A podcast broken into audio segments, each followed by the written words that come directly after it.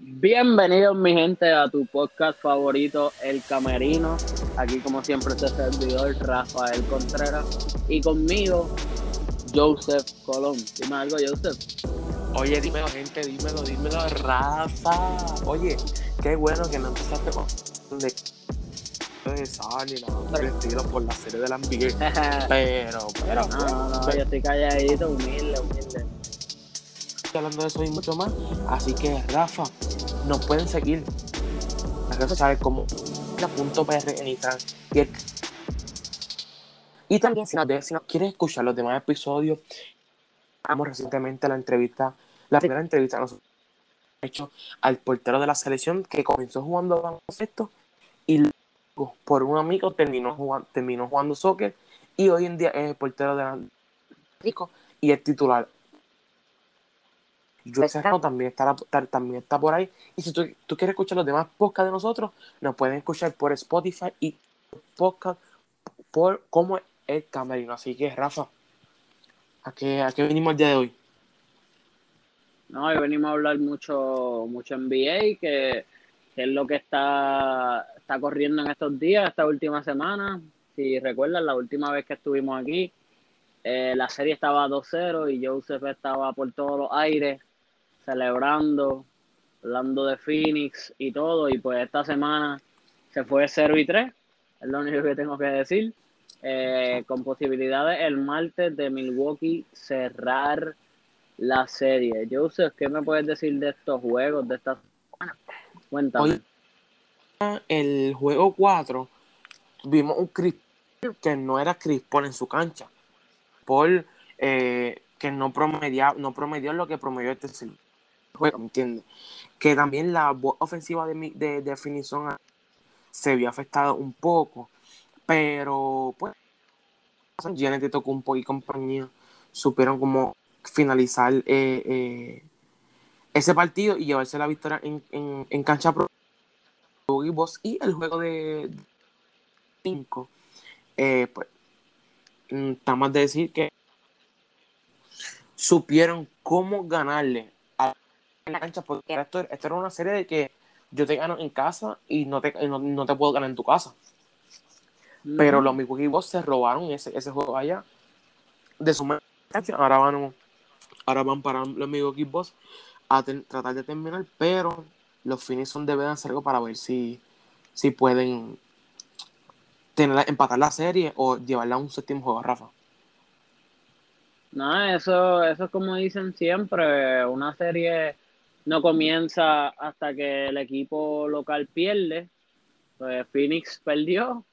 Ahora tienen que este, ver las consecuencias de salir a ganar que no tienen nada literalmente eso hay que salir a ganar si tú eres Phoenix tienes que salir a, ganar a, a, dar lo mejor de ti porque es un juego que que obviamente lo necesitas, si pierdes te elimina. No, definitivamente, y, y tiene a, Bueno, sí, exacto, exacto.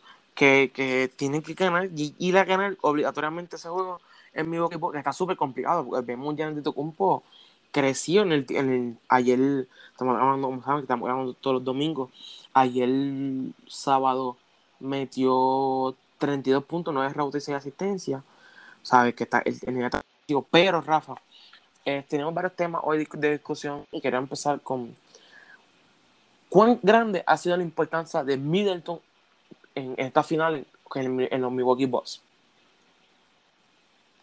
Ah, pues, o sea, la importancia de él ha sido clara. O sea, la serie se ha llevado según, según él juegue, por decirlo así. Los dos primeros juegos que él no jugó muy bien, los dos juegos Milwaukee los perdió los próximos tres que él ha jugado bastante mejorcito, los tres juegos han, ganado. So, Middleton, por decirlo así, tiene las llaves de esta serie, al igual que, que Drew Holiday. O sea, yo siempre te lo he dicho que si ellos juegan bien, no hay break para, para Phoenix, por decirlo así. Porque para mí, en cuestión de talento, ellos tienen mejor equipo. O sea, mejor equipo, tiene más estrellas. Por lo que Phoenix había, salido victoriosos todas estas veces. Ellos, por decirlo así, no se habían enfrentado a ningún equipo con completamente saludable. Milwaukee, pues está completamente saludable. Y ahí está la diferencia, porque ellos se enfrentaron a los Lakers los últimos dos juegos sin Anthony Davis, a Denver sin Jamal Murray, a los Clippers sin Kawhi. O sea, segunda opción de los Lakers, segunda opción de Denver, primera opción de los Clippers. Y estaban completos. Entonces ahora te enfrentas a Milwaukee, que sí está completo, completamente y se te ha hecho más complicado. Porque si Janis no se hubiese recuperado, o sea, esta serie se hubiese acabado en cuatro juegos probablemente, de la manera que estaba jugando Middleton al principio. Por lo menos ya él, por decirlo así, cayó, cayó en ritmo y, como te dije, eh, él tiene las llaves de esta serie. Según él juegue, el equipo corre, por decirlo así, porque Yanis ha sido consistente toda la serie. Él está promediando treinta y pico de puntos en la serie. él ha sido consistente toda la serie y si ganan se va a llevar el... Este, pero el factor X ha sido Chris Middleton. Chris Middleton, claro, claro, está, el jugador más de, de, el renglón de, o sea, el jugador más importante, yo debo decir que el jugador más importante de Milwaukee Boss es Janet Tocumpo por nombre, pero la voz ofensiva es Chris pues si tú te das cuenta, Chris Middleton se ha encargado, bueno, ahí mismo metió grandes tiros, que, que si esos tiros no vuelven él, no, no, no, pero es lo que yo te digo, él es el factor X, él no es no te, no te voy a decir la ofensiva porque ya ni se está promediando más puntos que él. Pero él es el, factor X. Eso es lo que me refiero. Pero entiendo por dónde vienes, pero no, él no es la ofensiva, él es el factor X. Pienso yo. Continúa. Exacto, no, exacto. El jugador más importante de mi equipo es Giannis Tocumpo. Eso lo sabemos. claro, están promediando porque es un hombre grande y va a promediar de ahora hasta muchos puntos y va a producir porque allí mismo estaba insoportable. El de abajo, de abajo del canasto. No sé si tuviste el juego. Este, y Chris Middleton en los momentos grandes estaba ahí. Es por eso que, la evolución del juego de, de Giannis no va a evolucionar más nada. Es siempre se va a quedar jugando ese mismo juego de estilo de este tiempo abajo. Así que este tema, Rafa, eh, me gustaría mencionar eh, ¿Cuál, ¿Qué debe de hacer ambos equipos para poder llevarse el campeonato? Porque vamos para el sexto juego. Ya solamente faltan dos juegos nada más. ¿Cuál, ¿Cuáles serán los cambios que debe hacer Milwaukee Boss o los Phoenix para poder llevarse el campeonato? Nada, Milwaukee es simplemente seguir jugando como están jugando.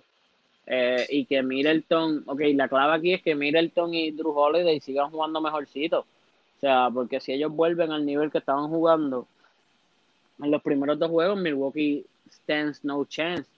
Este, no tiene chance, ¿me entiendes? Y para Phoenix, yo pienso que el cambio que ellos tienen que hacer es, simplemente, no es ni táctico ni nada.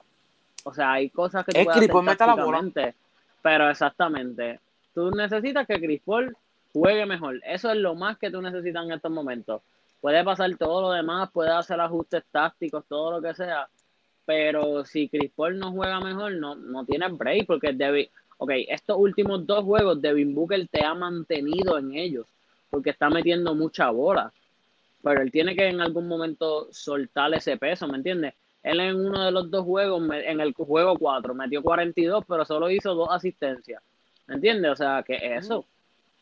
¿Qué es eso? O sea, él tiene que ser un jugador que, que pueda hacer, que pueda hacer más cosas, por decirlo así. Eh, si, si solamente se está concentrando en meter la bola, no está metiendo a sus compañeros en el juego. Y eso es lo que afecta. Entonces está tirando dos. Yo te aseguro que, que Milwaukee va a vivir con que Devin Booker te meta cuarenta y pico y los demás no aporten. ¿Qué es lo que ha pasado en los demás, en los últimos dos juegos? ¿Me entiendes? O sea, que involucrar a sus otros compañeros para que esos otros compañeros sean un, un, un threat ofensivo y entonces se le abra más la cancha a él. Pero si él la está tirando todas en todo momento, por decirlo así, está apretado. Y él busca mucho el lado, el lado, o sea, no es el lado de esto, pero es siempre está tirando tiros forzados. O sea, él siempre está buscando tiros forzados cuando él, es un veterano. Los primeros juegos metió 31 o 41 puntos, ¿verdad? Algo así fue. 31. 31 puntos.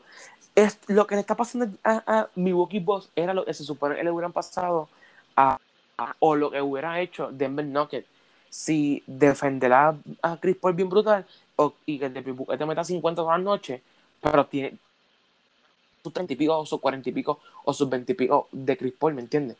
Que ahí pues tiene un balance, un balance bueno. Pero Milwaukee Boss vio ese ajuste cuando se dio cuenta que la ofensiva en dos jugadores que Chris Paul. No, claro, pero la diferencia, ahora que menciona Denver, la diferencia es que Drew Holiday es uno de los mejores defensores de la NBA, ¿me entiendes? O sea, Denver no tenía ningún jugador así, por decirlo, ¿me entiendes? Pero Drew Holiday es de los mejores defensores de la liga. So, Drew Holiday ha cogido ese challenge de guardiar a Chris Paul y de, y de hacerle la vida imposible, ¿me entiendes? Porque Chris Paul está haciendo, en esta serie está haciendo un poco uncharacteristic, está haciendo muchos turnovers, ¿me entiendes? Y, y eso no es por lo que conocemos, eso no, eso no es por lo que conocemos a Chris Paul. Chris Paul es el point guard, el tipo que no, que casi no hace turnover, que lleva el juego, ¿me entiendes? Y por eso es que él está struggling, porque como tiene esa presión defensiva de uno de los mejores defensores de la liga en Drew Holiday, pues obviamente se, deja ver en su juego. Y después con, con PJ Tucker, otro fenómeno de la defensa. Exactamente. El, cambio, el switch de defensa a, Chris Paul siempre, o sea, siempre es malo para él porque es siempre es complicado. Complicado más por altura. También. Pero yo, yo digo, yo, yo tengo que Phoenix solo necesita es que al menos de que si, si Chris Paul tiene una voz, por lo menos que Ayton lo y que Cameron Payne te meta tus 15 puntos. Yo con eso soy feliz. Por lo que tiene Chris Paul. Ajá, ajá. Ah. Yo por eso, o sea, si, si, Chris Paul, tiene una mala noche, dame, dame, dame a, a, Cameron Payne sus 15 puntos, Ayton sus 20 y pico y Devin Booker sus 40 y pico. Pero es que ahí volvemos a lo mismo. La culpa de esto la tiene este la tiene Devin Booker, que él se está yendo demasiado ball dominant. Está dominando demasiado el balón y no está involucrando a sus otros compañeros. Cuatro o cinco, ahora mismo no, recuerdo bien. Para mí que fue en el juego cuatro. En la segunda mitad, Carl Bridges y, y DeAndre Ayton tomaron solamente como dos tiros combinados entre los dos, o dos tiros cada uno, no recuerdo bien la estadística pero es algo que es como que, como estos dos tipos, que son tu tercera y tu cuarta arma ofensiva, eh, como ellos van a estar tomando más que dos tiros en la segunda mitad de este juego. ¿Me entiendes? O sea, algo que no hace sentido. Por eso te digo que Devin Booker tiene que empezar a tratar de involucrar más a sus compañeros. Porque él jugando hero, lo que llamamos hero ball, no va a llegar a ningún lado, ¿me entiendes? Porque eso no es lo que ahora mismo Phoenix necesita. Ellos no necesitan que, que Booker, ellos necesitan que Booker sí meta sus treinta y pico, pero que sean puntos, sean treinta y pico fáciles, que le lleguen fáciles en el sentido de que él involucre a sus otros compañeros y ahí se le va a abrir la cancha para que él pueda hacer su daño y pueda hacer sus treinta y pico más cómodos, entre comillas, por decirlo así.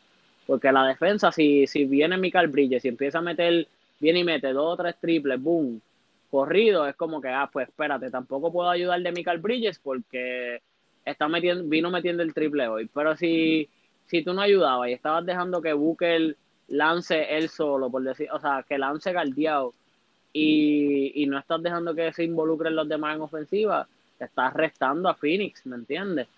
Ellos necesitan que Booker y Chris Paul eh, este, eso era lo que te quería decir cuando estaba hablando de Chris Paul. necesitan que Booker y Chris Paul involucren a las demás personas. Con que Chris Paul haga, si va a hacer 10 puntos, mano, por lo menos hazme 15 asistencias, entonces. ¿Me entiendes? O sea, se necesita que las otras voces, exacto, se necesita que las otras voces del equipo sean un factor, ¿me entiendes? No pueden ser solamente, ellos no pueden defender, depender solamente de Chris Paul y, y de Booker. Porque si Chris Paul, que lo está guardiando uno de los mejores defensores de la liga, estás struggling, te va a pasar lo que te está pasando. Estás jugando Booker prácticamente contra Milwaukee. Por eso es que necesitas involucrar a los otros jugadores. Definitivo, lo, lo, dijiste todo, bro. Lo dijiste todo. Chris Paul tiene una mala noche o mete sus 10, 12 picos, por lo menos, como te dice, eh, darme asistencia, pero que también que, Cameron Payne me tire sus 13 o 12 puntos fácil. Porque créeme que Cameron Payne ha sido un dolor de cabeza para mi Boss. Sí, sí, Cameron Payne ha, jugado bien todos sus playoffs. Y él ahora en free agency, he gonna get paid. Alguien le va a pagar, le va a dar su chavito, por decirlo así, por por el playoff run. Aunque quizás tú pienses, ah, pero es que no se los merece, porque es la primera vez que él como que ha demostrado que sí puede jugar en la NBA, por decirlo así, porque pues si vemos las noticias, hace varios años un, una persona dentro de la organización de los Bulls dijo, ah, este no puede jugar en NBA, ¿me entiendes? que hace varios años dijeron eso de él y ahora es que le está demostrando como que, bro, I can play. Y alguien va, va a pagarle su chavito. Es lo mismo que Reggie Jackson. Son personas que show out en los playoffs y les van a dar su chavito ahora en free agency. Definitivo. Y a, a, Bridges, a todos estos jugadores que están luciendo súper bien, le van a, va a venir un equipo y le va a dar la, la, grande. A Bridges. Ah, pero Bridges todavía le quedan varios, varios años de contrato con Phoenix. Y la, diferencia de Bridges y, Cameron Payne, por ejemplo, es que ellos, como fueron drafteados por el equipo, ellos tienen como que su rookie contract son free agent restringidos, que o sea que cualquier oferta que ellos reciban, Phoenix la puede machar. Por eso es que tú ves que la mayoría de las veces los rookies duran 7, 8 años antes de hacer un cambio. O sea, a menos de que obviamente el equipo los cambie, pero duran 7, 8 años sin, en el mismo equipo porque eh, hicieron su rookie contract y después ese segundo contrato, cuando, o sea, cuando fueron por primera vez free agent, pues se lo macharon, ¿me entiendes? Exactamente. Exacto, exacto, exacto. Pero, eh, pronóstico para los últimos dos juegos de, de esta serie final, Jafa honestamente no creo que llegue al juego 7. Si, juega, si llega al juego 7 va a ganar Phoenix, aunque obviamente desde el principio te dije que gana Milwaukee. Eh, ya, pero yo pienso... Ah. tú lo mencionaste. Sí, claro, tú te fuiste con Phoenix, yo desde el principio te dije Milwaukee. Con el, pana, con el pana de Twitter. sí, va. Este, por eso te digo, pero Milwaukee tiene que cerrar esa serie el martes si no la cierra el martes, hay un gran problema. Porque entonces ahí llegaría Phoenix súper crecido a su cancha, un juego 7, que de eso se trata la NBA, ¿me entiendes? Los juegos 7 son los más emocionantes, todo puede pasar. Esa fanaticada de Phoenix que ya de por sí es loca, imagínate cómo va a estar ese día. O sea, ¿me entiendes? Tú tienes, tienes, tienes que cerrar esa serie en tu casa sí o sí no hay break, tienes que cerrarla el martes. No es, o sea, no es que no se puede ganar en Phoenix otra vez, pero ya hiciste el trabajo difícil y ganaste en Phoenix una vez, no, no te lo hagas más complicado y te esfuerces a ganar otra vez. Exactamente. Oye, eh, yo tengo a, a, tengo a Phoenix yo lo tengo en 6. obviamente tú lo, tienes pues, desde el principio. Desde el principio. Son dándolo es, sucio, es sucio, y, no sé, lo veo medio, como tú dices, mi Boss hizo el trabajo full para ganar en su casa, en la casa ahora a su casa, todo un va a estar bien high. Si no, sería eh, la primera sortija para casi la mayoría del equipo de ahí, del equipo. Para todo, para todo. Para todo, para todo, exacto. Que el hype va a estar ahí, en fin. Van Booker, la mentalidad de Be Legendary. Y, y la veterinaria de Chris yo espero que se y pues podamos saber ese juego en siete, juegos para ganarlo en la cancha de nosotros. Para el NBA, para la NBA que se vaya a siete juegos, pues una serie que no que tampoco ha, ha, habido tanto hype, por lo menos en Puerto Rico. Bueno, exacto, aquí en Puerto Rico, pero los ratings están súper altos, están están bastante altos. Vi en estos días el juego 4 o el juego 5, eh, el rating era eh, 35% más que el año pasado el mismo juego. ¿Me entiendes? Que la gente está viendo mucho este año los, los playoffs. Yo lo que digo es que hay mucha gente, yo pienso que el baloncesto sigue creciendo, ¿me entiendes? Hay mucha gente de muchos lugares que está empezando a ver el baloncesto y, ver que ahora no está LeBron y eso, la gente va, y pensaba como que, ah, diablo, no va a estar LeBron, eh, nadie lo va a ver, pero no es cierto, ¿me entiendes? Hay mucha gente que es simplemente fanática del baloncesto, que va a ver esa serie, ¿me entiendes? Y eso me gusta, porque significa que, que después de LeBron va a poder haber o sea, obviamente iba a seguir viendo NBA, pero que no es lo que la gente pensaba. La gente pensaba, ah, ya, se va LeBron, la NBA iba a perder un montón de fanaticadas. No. O sea, tiene a, tiene a Serbia completo viendo la NBA. Por Jokic, por Bogdanovic y eso. Tiene a Grecia por Giannis. Tiene a, Eslovenia por Luca. O sea, ¿me entiendes? El baloncesto se está convirtiendo bien internacional y por eso es que los ratings en, en sí siguen subiendo porque sea como sea, aunque para esa gente son como las dos, las 4 de la mañana y cosas así, pero son fanáticos del baloncesto y, quieren verlo, ¿me entiendes? Yo te aseguro que para ese juego del martes, mucha gente en Grecia va a estar despierta porque quiere ver la posible coronación de Yanis. Y el hermano. ¿Entiendes? So, exacto, y de Tanasis. Pero como él tiene COVID, pues no sé si esta es la celebración. Porque en estos días él salió, él salió con COVID. So, no te sé decir, pero, sí, sí. Pero Grecia completo estará viendo eso. Es por eso que te digo que el baloncesto europeo es el mejor del mundo. Pero nada. Son cosas que pasan. Sí, es una opinión que tú tienes y, se respeta. No, claro, más te vale. no, no, no, no, no, no, este, vamos, para nada, eh, esta semana, bueno, ya ha habido un par de semanas que se está rumorando de que Damian Leader pudiera salir de, Portland Trailblazers. Eh, ahora mismo, durante las últimas encuestas anteriores, han sacado que los New York Knicks eh, son el equipo más caro del mundo, con de NBA, el, equipo más caro de con 5 billones de dólares. Eh, no, no, eso es lo que, lo que costarían si los vendieran, no es que ellos tienen disponible eso. Exacto. pero el, entonces, pues, si tú te das cuenta, 5 billones, pues tú tendrás.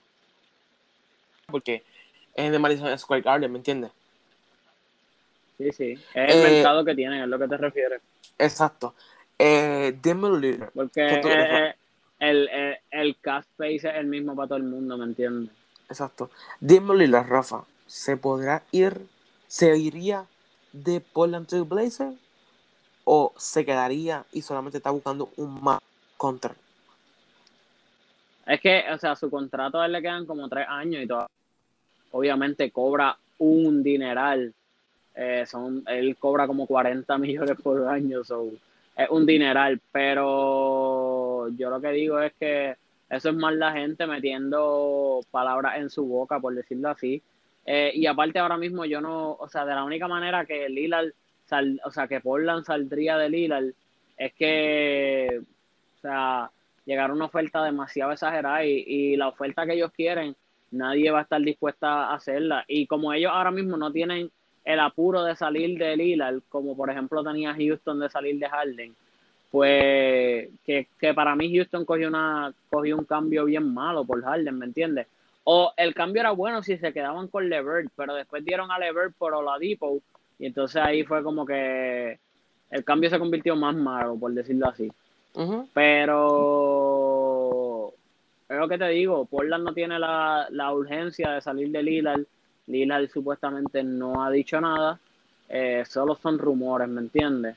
Y esta gente que dice que New York, para mí ellos no tienen el paquete porque si, si yo soy si yo soy Portland y tú me ofreces que si a Frank Ntilikina, Kevin Knox, este Tash Gibson y gente así por Lillard I'm gonna say, o sea, te cuelgo en la cara.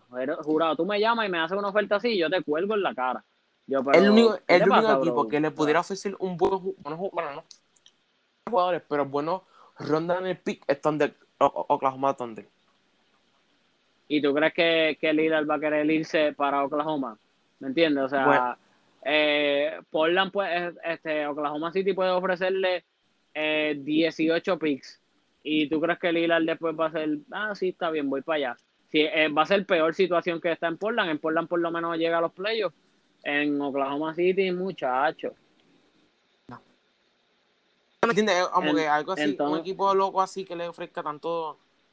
Tanto. Sí, que le ofrezca, pero yo pienso que. Yo pienso que esta gente, anyway, quiere, quiere un jugador como que estrella, que ellos se puedan mantener. Vamos a decir, vamos a poner un ejemplo, que venga Denver y, le ofrezca a Jamal Murray. Pues yo te aseguro que ellos cogen a Jamal Murray, Jamal Murray, otro jugador y par de picks. Yo te aseguro que ellos lo cogen, pero yo siendo Denver no haría ese cambio, ¿me entiendes? Jamal Murray es un chamaquito de 23 años. porque yo voy a cambiar a un chamaquito de 23 años que está a punto de entrar a su prime por Lillard, que ya tiene 31? No es que ha pasado su prime, porque pues la medicina de, del baloncesto ha mejorado mucho y los jugadores se están cuidando con cojones y y tienen más salud, por decirlo así, tienen más, como que su carrera es más larga. Pero yo no cambiaría a Jamal Murray de 24 años por Lillard y tú dirás, diablo, Rafa, o sea, esto es blasfemia, este, ¿cómo que no cambiaría? Exactamente. Si tú ves todas las estrellas de Denver tienen como que el mismo, están en el mismo timeline, por decirlo así. Jokic tiene 26, eh, Jamal tiene 23, este 23 o 24, perdóname, creo que cumplió 24 este año. Eh, Michael Porter tiene 22. O sea, todos están en esa misma línea. Y que tú vengas y entonces traigas un tipo de 30 y pico de años, es como que, bro, ¿qué estás pensando? ¿Me entiendes? O sea, es mejor quedarse así como están. En, o sea, te estoy hablando en el caso de Denver. Es mejor quedarse como están, pero pues yo diría que una oferta así es lo mismo que si los Wizards le ofrecen a Bradley Bill o algo así, lo, este Boston le ofrezca a Jalen Brown, cosas así es que yo pienso que, que Portland está buscando. Eh, exacto. Ellos no están buscando, ellos no están buscando como que ah, dame cinco picks y dame dos jugadores batatos y te doy a Lillard. No. Ellos están buscando, ellos están buscando mantenerse competitivos, por decirlo así. Es verdad, tienes razón yo pienso que el ajuste que el, el, ajuste que debe, ajá, dime, dime y después te digo. Ese tiene que ir para un equipo que completa las ofensivas porque si se va para un equipo que tiene un chulo James Harden. Está jugando el tiempo. Nada, pero yo pienso que al final del día el equipo que Lillard vaya, él va a ser la voz ofensiva, o sea, el único equipo que él, que iría y no fuera la voz ofensiva fuera en Brooklyn, en Golden State, porque está este Curry, eh, y ya, equipos así, porque para mí en todos los demás equipos, eh, ese equipo tiene que dar a su estrella para recibir a Lillard, ¿me entiendes? Pero equipos así como Golden State y Brooklyn, que tienen más de una estrella, pues ahí esos son los únicos equipos que yo pensaría que él no fuera la, la voz ofensiva. Exactamente. Eh, lo, que, lo, que te, lo que te iba a mencionar, sí, mala mía, mala mía. Lo que te iba a mencionar era que para mí el ajuste que tiene que hacer, el ajuste que tiene que hacer Portland es cambiar a CJ McCollum. Yo este escuché mucho este un cambio de CJ McCollum por, por George y para mí sería un cambio estupendo para ambos equipos porque tú le darías a, a los Clippers un un gal anotador, que era lo que te estaba haciendo lo que te estaba haciendo falta, y alguien que te pueda organizar el juego, porque McCollum puede jugar de uno, eh, y le da a Portland un wing defender, un jugador de la 2 y de la 3 que defiende como por sería fantástico para ambos. Pero pues obviamente yo no, yo no soy GM, pero es un cambio que me gustaría ver, honestamente. Eso será bueno, eso será bueno. Este, bueno, Rafa, tú lo has mencionado todo lo del cambio del Denver Lillard. Eh, no tengo más nada que hablar. Antico, esas opiniones que mencionaste. Para, para cerrar. Pues en el camerino.pr en Instagram, el camerino en Facebook. Eh, allí va a estar todo, posteamos, posteamos todo sobre NBA, sobre la liga puertorriqueña, sobre el fútbol. Eh, otros deportes también, el, el, béisbol, eh, todo lo que tenga que ver con selecciones de Puerto Rico. Eh, allí, allí vamos a estar. Y en el caso de que quisieran, quisieran, mala mía, en el caso de que quisieran saber noticias del BCN, pues pueden seguir a nuestra página hermana Cash and Shoot, eh, que allí, allí va a estar todas las noticias del BCN. Así que Así que sigan todas esas páginas que dijo Ra. O sea, hasta la próxima, Jafa. Nos vemos. No, papi, cuídate.